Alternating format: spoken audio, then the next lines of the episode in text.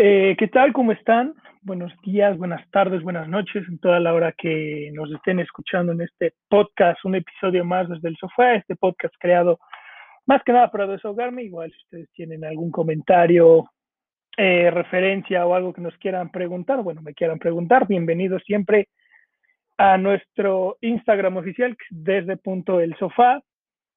Eh, primero vamos a hablar, o bueno, voy a desahogarme un poco del buen fútbol que vivimos este fin de semana en nuestra Liga MX, tanto varonil como femenil. Eh, me enfocaré primero en la eh, femenil, que ya tenemos final justamente. Eh, se da la final que yo esperaba, el Chivas Tigres, era la final que yo, pues yo había predicho, yo había entendido, digo, tampoco era muy difícil. Tigres sabemos que es el mejor equipo de la liga y ya nada más quedaba ver si era Atlas, este equipo revelación, que esta institución tuvo un muy buen torneo en sus ambas o lo era Chivas, ¿no? Chivas, que fue el segundo lugar general, termina siendo esa final 1-2, que nos sigue acostumbrando el fútbol femenino, donde las dos mejores del torneo regular, pues terminan llegando a las instancias, ¿no? Como que se, se entiende el por qué acaban en primeros lugares. Ahora, hablando de los partidos, qué buenos partidos tuvimos en la ida, el 0-0 eh, bueno, en Guadalajara, en, el caso, ambos son de, en el mismo estado, en la misma ciudad, perdón. Eh, el 0-0 de Chivas Atlas, un muy buen partido, muy entretenido. Hubo opciones por ambas partes, no se dio el gol, pero fue un partido que a mi parecer tal vez le estaba dando la ventaja a, al Atlas, dado que, bueno, ya metiendo un gol, eh, Atlas estaba metiendo, obligaba a Chivas siempre a hacerle uno más. Y en el otro partido, en el de Monterrey, Tigres contra las Rayadas, un 2-2 muy parejo, muy entretenido. Rayadas que tuvo que jugar desde los desde el primer tiempo con una menos, desde el minuto 10, si no recuerdo mal, y aún así le logra dar batalla a Tigres, que Tigres, bueno, como lo hemos dicho en todos los episodios, es, el equipo más fuerte en este en este en esta liga. Un 2-2 que para mí era un completo una sorpresa, digo, viendo a una jugadora expulsada, yo creí que Tigres iba a golear a Rayadas pero no termina siendo así en el partido de ida. Y en el partido de vuelta, eh, Chivas, eh, digo, más bien, Atlas no usa esa ventaja que había que mencioné hace unos momentos, de que Atlas sabía que tenía que ir por gol y obligaba a Chivas a meterle uno, uno más, obviamente, y cualquier empate a más de un gol metía a Atlas a la final. Fue un partido entretenido, Chivas demostró su jerarquía y su experiencia que tiene en estas instancias. Yo creo que ese fue el gran problema eh, hasta lo voy a decir del fin de semana, ahorita mencionaré por qué. El gran problema de Atlas le costó un poco encontrarse en estas instancias, que hay que decirlo, estas instancias pesan, se le vio a las jugadoras del Atlas. Muy bien por Alison González, que se terminó siendo la goleadora de este torneo, tanto en Liga como en Liguilla, ya no, ya no se le puede alcanzar, pero eh, Atlas se queda a un gol, porque hay que decirlo, un 2-1, se queda a un gol de poder entrar a la final de la Liga MX pero muy buen torneo de Atlas. Creo que hicieron una buena participación. Atlas ya ve que puede dar más, que puede ser un equipo competitivo. Vamos a ver si hay refuerzos y bajas, pero no hay que darnos de, no hay que alejarnos de este Atlas que también quiere meterse en esa pelea para ser de las grandes del fútbol femenino. Y por el otro lado, Tigres Rayadas, bueno, lo que no pasó en el juego de en el juego de ida terminó resultado en el juego de vuelta con afición por parte de Tigres termina goleando a las rayadas, un partido, pues hay que decirlo, nada parejo, Tigres dominó de principio a fin, era el Tigres que yo esperaba, eh, pues el Tigres que yo esperaba ver, ¿no? El Tigres dominador, Tigres eh, que no da espacio, que no te da ninguna oportunidad y termina siendo pues, una lástima para las rayadas, que no fue su mejor torneo, han tenido grandes torneos, han tenido hasta campeonatos, pero Tigres que decir de Tigres. Para mí las, las claras favoritas para llevarse este torneo. Para mí Tigres va a sumar otra estrella más a su a su rama femenil. Tigres, que ha sido el equipo de la década, tanto su rama varonil como su rama femenil han dominado completamente la liga. Así que vamos a ver cómo, cómo termina esto, donde yo lo vuelvo a decir. Mi favorito son las el equipo de Nuevo León, de la Autónoma de Nuevo León, que se juega la final el 24 y el 31 el próximo lunes 24 y lunes 31 de mayo se estarán jugando las finales. Primero van a Lacron a las 9 de la noche, el 24, y luego la final de vuelta va a ser el lunes 31 a las 7 de la tarde en el Estadio Universitario. donde vuelvo a decir, para mí las favoritas y las que van a terminar siendo campeones van a ser las, perdón, Tigres, es que bueno, las dos son rayadas, ¿verdad? Pero no quiero confundirme con sus rivales, sino que voy con Tigres para ser campeonas y felicidades a estas dos instituciones ya por estar en la final. Fueron las mejores en las 17 jornadas, fueron las mejores hasta ahorita en la liguilla, así que felicidades a Chivas y a Tigres por estar en otra final más. Pero digo, mis favoritas terminan siendo las de Nuevo León para llevarse este campeonato. Ahora hablando de fútbol, pero nos pasamos a la rama varonil, vuelvo a decir lo mismo, qué buenos partidos nos regalaron. Hace mucho que no veía una liguilla tan entretenida, hay que decirlo. Fueron unos cuartos de final muy entretenidos, digo, los de la, del jueves, miércoles y jueves ya los hablamos, partidos muy parejos, pero los del fin de semana, eh, el Atlas que termina metiendo dos goles en la eliminatoria y lo terminan eliminando, ¿no? Porque termina siendo un, lastimosamente un autogol para Atlas que le da el 1-0 a Puebla, empatan en el, eh, pues, no hay ventaja de gol de visitante, Atlas pierde por esa posición en la tabla, Puebla se mete a las semifinales, en un, yo creo que un, eh, debo decirlo, el más flojo de los cuatro partidos que vimos, creo que terminó siendo el más flojo de todos, pero eh, Puebla viene inspirado, viene bien, mm, vamos a ver cómo le va contra su rival, que vamos a analizar después y vamos a hablar, digo, el partido más flojo del fin de semana, pero también fue muy entretenido y los locales pesaron, menos uno, pero se ve que aquí es donde se decía, ¿no? Que bueno, eso lo vimos durante la pandemia, que los equipos locales no pasaban nada y ahora que vuelve el público a, los estadios, los locales volvieron a pesar, así que, como se dice, la afición es el jugador número 12 y después de esta pandemia creo que poca gente dirá que no es cierto, es verdad, el jugador número 12 es y siempre será la afición para todos los equipos, así que eh, cuando se vaya todo esto y ustedes son aficionados de algún club y tienen la oportunidad de ir, yo les los invito a ir a apoyar a sus ramas, porque ya vieron, si el equipo local tiene ese jugador número 12 es más difícil. Luego otro gran partido, un partidazo, hay que decirlo, este Toluca, Cruz Azul, bueno, Cruz Azul Toluca, esta, eh, no quiero decir que fue mi favorita de las, eh, de las llaves, también el América Pachuca estuvo muy entretenido, pero más el segundo, pero creo que si englobamos ambos partidos, eh, creo que los mejores 180 minutos terminan siendo el Cruz Azul Toluca. Fue un partido muy parejo, una polémica que, como vuelvo a decir, con Toluca no hablé de la polémica, con Cruz Azul no voy a hablar de la polémica, los árbitros y el VAR están para eso, yo creo que la polémica eh, se queda pues, más para, eh, ¿cómo se dice? Para entorpecer o querer hablar de otras cosas. Para mí fue un buen partido de ambos equipos. La afición de Cruz Azul, como digo, pesó, se vio muy bien. Toluca con ese Zambuesa y Canelo eh, un Dream Team, un equipo, digo, Dream Team me refiero a estos dos. Luis García, eh, yo, yo lo critiqué eh, durante las 17 jornadas, decía que no era un arquero con el nivel para Toluca. Y digo, venía el, el Toluca venía de Cristante y Talavera, no estamos hablando de cosas menores. Pero en, este, en estos dos partidos demuestra que tiene calidad, que tiene experiencia, que tiene la calidad para ser el portero, pero ahora hay que ver si puede aguantar este nivel por 17 jornadas, ¿no? Porque bueno, fueron dos partidos, creo que muy bien, eh, tal vez quitando a, estaría el mejor jugador para mí del Toluca en esta, en esta fase, quitando a Canelo y Zambuena, que fueron los grandes ofensivos, y, y me quedo con Luis García como el mejor jugador de Toluca en estos 180 minutos, hay que decirlo. Yo creo que si Luis García hubiera tenido el nivel de la liga de las jornadas pasadas, hubiera sido una goleada para Toluca, hay que decirlo. Cruz Azul muy buen partido, muy bueno ofensivamente y muy bien defensivamente. Un equipo eh, tal vez un poco, no quiero decir completo porque siento que la media cancha se rompió en este partido del Toluca, pero era un partido roto, hay que decirlo. Ni la de Toluca ni la de Cruz Azul estuvieron al 100 sus media, su medio campo.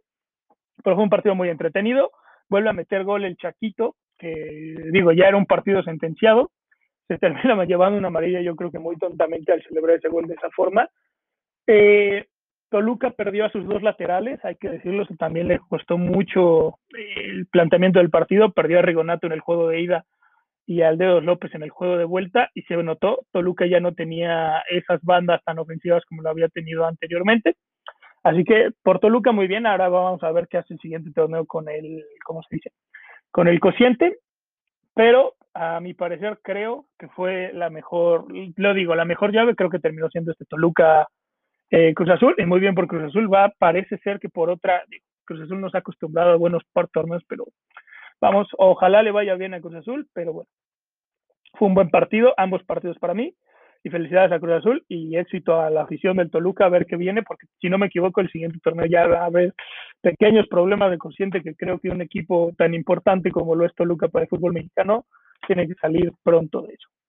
Ahora nos vamos a otro partido, Monterrey Santos, fracaso con las mayúsculas que hay que decírselo a Monterrey, fue un fracaso eh, y más por la forma en la que pierde, desde el minuto 30 tiene esa ventaja, ese, ese gol que lo estaba clasificando y no te pueden meter un gol en los últimos minutos, y menos como te lo mete fue un rebote donde tu defensa se desconcentra, tu portero, digo, yo sé que hay mucha gente que está en contra del portero eh, de Rayados, Hugo González, pero creo que, digo, sí, ha tenido muchas culpas, en este partido no lo culparía, pero no, como lo dije con Luis, un buen partido no te salva eh, de una mala temporada, igual aquí con Hugo González.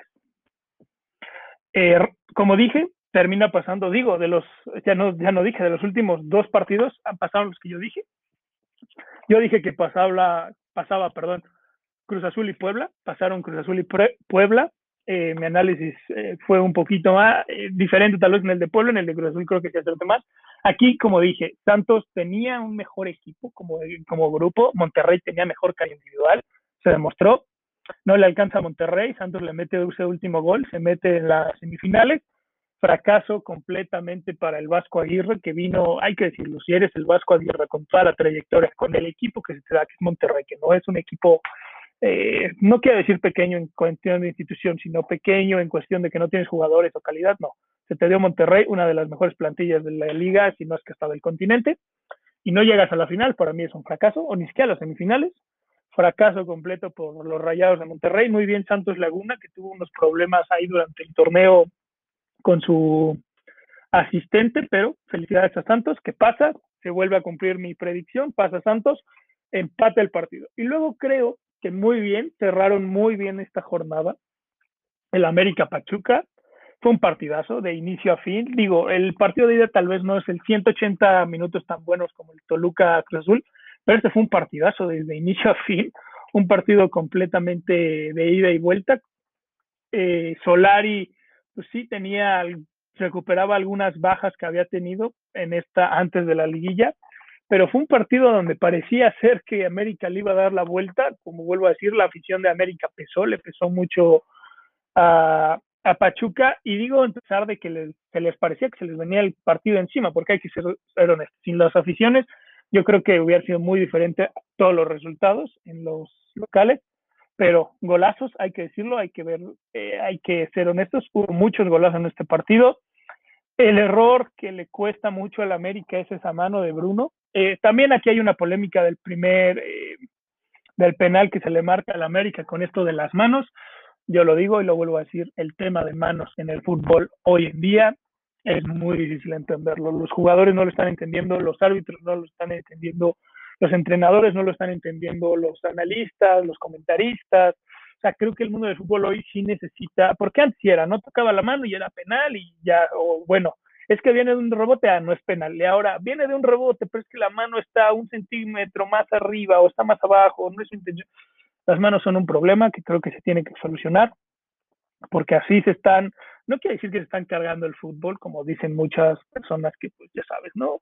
Eh, luego, cuando no es como su época, dicen, ah, esto no es fútbol y ya sé, pero sí está complicando mucho el juego y no estoy diciendo que está favoreciendo o entorpeciendo un equipo, pero la verdad es que el tema de manos se tiene que mejorar eh, a cuestión eh, global, ahora sí mundialmente se tiene que comprobar, se tiene que dar, o se tiene que cambiar la forma de revisar las manos en el bar, eh, hay que cambiar tal vez el reglamento para ver, ser más específicos, tal vez ser menos interpretativos y ser más rígidos en este tema de las manos, pero tiene que haber un cambio porque si no va a haber muchos problemas de aquí en adelante con esto de las manos y bueno, se va a decir, no, es que ahora sí, ahora no, y bueno, ya saben, ¿no? Siempre se va a decir que se le ayuda a un equipo y a otros no.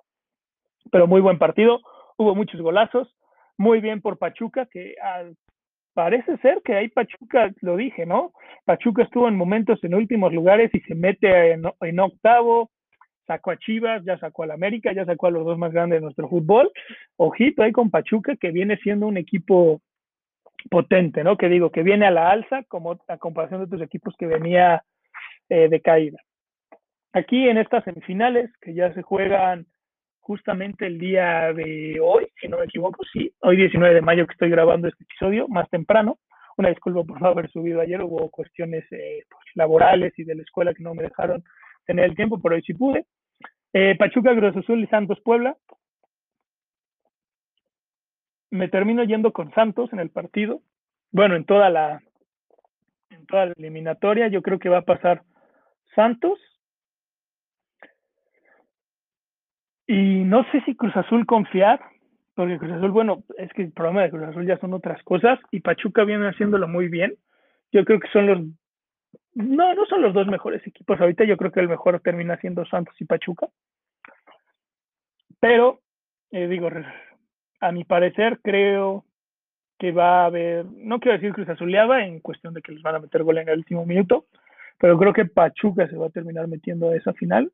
Creo que Pachuca, les digo, lo viene, viene en alza. El Cruz Azul viene, tal vez no en decaída, pero sí ha bajado un poquito su nivel de cuando, como lo vimos. Digo, sí le ganó a Toluca, eh, viene inspirado, pero vamos a ver, Pachuca también viene inspirado. Este es el partido donde más problemas tengo, hay que ser honestos. Pero vamos a ver, yo voy con Pachuca y Santos, y Santos creo que sí le gana a Puebla. Puebla, un gran torneo, felicidades a la institución de Puebla. Desde que quedó en tercer lugar general para mí, el torneo de Puebla es un 10, porque hay que ser honestos. Para, por ejemplo, como dije que Rayados fue un fracaso por la institución, el equipo y todo, para Puebla ya llegar a tercer lugar, primero es un 10, porque yo sé que en la junta que se hizo al inicio del torneo no se le pidió a su técnico, que también era nuevo, recordemos que Puebla tenía, eh, era el entrenador de Cruz Azul, era el entrenador de Puebla, se viene ahí en este cambio, eh, y Ricardo Larcamón aquí en Puebla ha hecho un muy buen trabajo, ha hecho un excelente trabajo después de que Reynoso se terminó yendo a Cruz Azul, así que para mí Puebla ya es un 10, esta temporada es un 10 perfecto, y ya nada más le está pues, como podemos decir, ensalzando más, ¿no? Poniéndole más estrellitas, algo que ya era muy buena temporada. Felicidades a la institución de Puebla, pero yo creo que quedan hasta aquí. Y Santos y Pachuca se terminan jugando la Liga MX. Ahora hablando también de fútbol, pero nos vamos eh, al otro lado del charco, hacemos un salto del charco.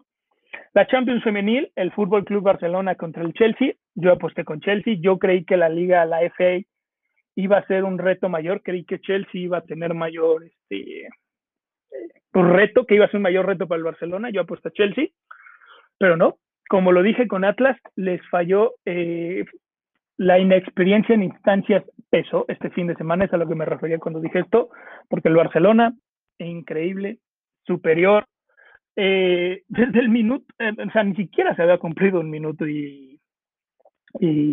Barcelona ya era ya iba adelante. Digo, un palo de Mertens que iba a ser un golazo, si no era. Desde ahí nos estaban avisando que iba a ser un partidazo. Fue un golazo de Mertens. Bueno, más bien, no fue un golazo, fue un gran tiro que el poste le dijo que no. Termina siendo un autogol. Desde el minuto, es que digo, ni siquiera el minuto uno de Leupons, la jugadora alemana. Luego viene un error en la defensa que provoca un penal, igual de Leupons, marca un penal infantil, hay que decirlo, y por eso es lo que estoy diciendo. No fueron no es que el Barça haya sido mejor, porque en el segundo vimos un Chelsea muy diferente, sino es que el Chelsea no entró en el primer tiempo y el Barcelona, que ya había sido goleado en una, en una final justamente contra el Olympique de Lyon, dijo, aquí yo ya tengo experiencia, ya sé cómo se juegan estas instancias, tengo jugadores de una gran calidad, y terminó acabando a Chelsea en los primeros, ni siquiera en minuto 40 ya el Chelsea ya iba perdiendo 4 a 0. Era era obvio que el partido ya estaba finiquitado. El segundo tiempo fue un trámite eh, un poco más donde el Chelsea sí intentó darle la vuelta al resultado, pero ya 4-0 las jugadoras del Barça ya muy crecidas y las jugadoras del Chelsea ya estaban muy bajoneadas. Como dije, yo lo había dicho, lo dije, si no lo ganaba esta el Barça, la ganaba la que sigue porque el Barça ya venía muy bien. Yo creí que el Chelsea, yo sé que tenía inexperiencia y tal vez aposté un poco más por el nivel de la liga inglesa que le iba a dar, pero termina pesando excesivamente la experiencia en este tipo de torneos. Vamos a ver cómo les va a las nuevas debutantes el siguiente torneo, que también va a cambiar formato ya la Champions, la Women Champions League en unos pocos años, igual que la Champions, van a estar cambiando formato, lo cual va a ser mejor porque esta Champions femenil estamos hablando de que son eliminatorias directas, no hay grupos, estamos hablando de cómo era la Copa de Europa la Champions hace unos cuantos, muchos años atrás, yo ni siquiera había nacido así, era de eliminatorias directas, no había grupos. Ahora ya se le empieza a poner grupos, vamos a ver cómo les va. Barcelona, felicidades. Eh, y a la institución Fútbol Club Barcelona, primer club que gana tanto varonil como femenino una Champions, y creo que se lo merecían mucho. La, la rama femenil ha crecido increíblemente por parte de esta institución. Vienen muy bien, las jugadoras tienen, y, es que tienen jugadoras buenas, tanto nacionales a nivel España, como grandes jugadores a nivel internacional, tienen cracks en todas las posiciones. El entrenador hizo muy bien, repitió, Luis Cortés, este, se le, ¿cómo decirlo? Muy bien por el Barcelona, por confiar en él, digo, muy pocos equipos eh, después de que te golean en una final, tal vez dejen a su entrenador, pero lo hizo muy bien el Barcelona y aquí están los triunfos, una Champions para las jugadoras del Fútbol Club Barcelona femenil. Muchas felicidades a las chicas, éxito a las jugadoras del Chelsea, que ahí eh, un temita que yo no sabía, que terminé viendo después, es que cuando se jugó la final de Fútbol Club Barcelona Olympique de Lyon, la jugadora de actualmente del Chelsea, Samantha Kerr, se burló en su Twitter diciendo como esto es el nivel, y mira, eh, es el karma del deporte, yo creo que no hay que hablar nunca antes de. Felicidades al Fútbol Club Barcelona que tiene una Champions más, y vamos a ver, porque ahora ya se ha emparejado, los últimos años el Olympique de Lyon eran las reinas, pero ahora ya le han salido grandes competidoras y que va a ser el próximo torneo de Champions muy, muy parejo. Y parece ser, por ejemplo, como decía el episodio pasado, que tendremos al Real Madrid femenino en esta competencia y vamos a ver con qué refuerzos o qué nos demuestra el Real Madrid, porque el Real Madrid, tanto su rama varonil y su baloncesto siempre son equipos competitivos internacional y nacionalmente y yo creo que la institución del Real Madrid va a apostar o tiene que apostar fuerte para quitarle el reinado de España al Fútbol Club Barcelona. Bueno, nadie del Real Madrid nunca quiere que el Barça gane nada. Ahora hablando justamente de España, pero nos cambiamos ahora a la rama varonil, porque como dije, la rama femenil ya es campeona del Fútbol Club Barcelona. Felicidades, doblete. Y falta la Copa de la Reina, ¿eh? que no me sorprendería que el Fútbol Club Barcelona hiciera un triplete otro, otro triplete para la institución. Pero en la Liga Española quedan dos, se queda en Madrid la Copa, la Liga se va a terminar decidiendo el domingo, Barcelona pierde increíblemente en esa última jornada, que digo, tampoco estaba peleando nada, ya estaba casi, no quiere decir descendido, perdido por la pelea, pero ahí tenía una pequeña oportunidad todavía de meterle problemas al Real Madrid, ya no puede. El domingo se van a terminar jugando, perdón, el sábado se terminan jugando eh, partidos con importancia, algunos sí, algunos no, ya tenemos también descendidos, ya el primer descendido es el Eibar, que termina descendiendo que justamente se enfrenta al Barcelona en un partido intrascendente, ya no importa quién gane, quién pierda, quién empate, estos equipos ya saben qué va a pasar. Eh, el Real Madrid se enfrenta al Villarreal y el Valladolid al Atlético de Madrid, estoy hablando de los líderes, el Valladolid depende de ganar este partido y que alguno del Huesca o el Elche deje puntos o pierda, más bien pierda y que el Elche y Valladolid gane. El Atlético de Madrid tiene que ganar para ya no tener ningún problema. Y en el otro lado, el Villarreal contra el Real Madrid. El Villarreal ya está clasificado, si queda, ya está clasificado la Europa Conference League al día de hoy, pero tiene los mismos puntos que el Betis y un punto menos que la Real Sociedad. El problema es que el Villarreal el fin de semana tiene la final de la Europa League contra el Manchester United. Y además de que es una final, si la gana le da un pase directo a la Champions. Así que para mí creo que Villarreal, no quiero decir que va a tirar el partido contra el Real Madrid, pero el Villarreal tiene que apostar fuertemente por esa final. Tiene buenos jugadores, tiene muy buen trabajo por su entrenador. Digo, ya el Villarreal si pierde, pues y lamentablemente es que es el tema, porque si apuesta todo y algún jugador se lesiona con su once titular juego del Real Madrid y termina perdiendo algún jugador por lesión con, y tal vez ni gane o empate el partido y se queda igual en la conferencia, creo que la visión del Villarreal no es lo que quiere. Un título es más importante y hoy la única forma de que Villarreal gane un título es ganando la Europa League, que le vendría también muy bien para el fútbol español.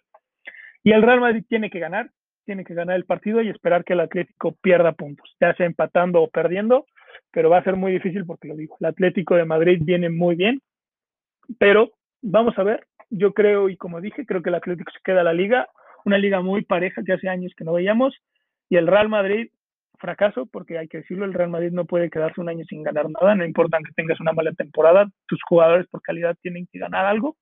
Vamos a ver cuál es el futuro de esta institución que digo que si termina ganando la, la liga por alguna cuestión, en el Atlético se le va a criticar en exceso al Cholo Simeone después de esa ventaja que tuvo de hasta 12 puntos en la, en la liga.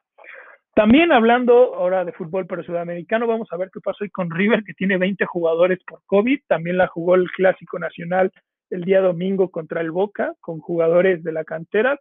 Hasta debutó el portero, eh, mi tocayo Leo. Vamos a ver, la Conmebol no le dejó registrar porteros extras para su partido contra Independiente Santa Fe, que se juega el día de hoy.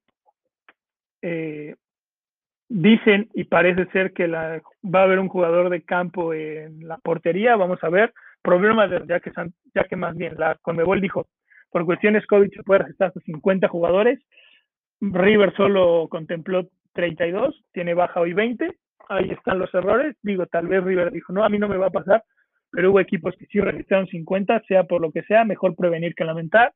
Fracaso de River no es algo que Conmebol se haya enfrescado en afectar a River, sino que fue un mal, un mal, proyecto, un mal proyecto, una mala gestión. Y vamos a ver cómo le va a River, que se va a estar jugando su clasificación justamente contra Independiente del Valle, dada de que ayer ganó Fluminense al Junior. Así que eh, pues termina siendo un partido, perdón, Junior le gana a Fluminense, perdón la disculpa, ya le empató a puntos, así que River tiene que ganar. Digo, si gana se pone líder, va a ser muy difícil, pero River tiene que sumar puntos y ver cómo se les resuelve esto. Y para terminar, la NBA ya llegó, bueno, ya llegaron los playoffs, que es donde mucha gente eh, empieza a ver la NBA, y es que estos son partidos diarios y a veces no puedes ni verlos todos. El día de ayer se jugaron los estos nuevos play-in, recordemos por cuestiones COVID y todo, este formato donde entran los primeros eh, siete lo están clasificados a los playoffs que ya conocíamos y tenemos cuatro equipos que juegan un play-in. Este, el equipo 9 y el 10 del este, Hornets Pacers, gana Pacers y Wizards contra Celtics, ganaron los Celtics.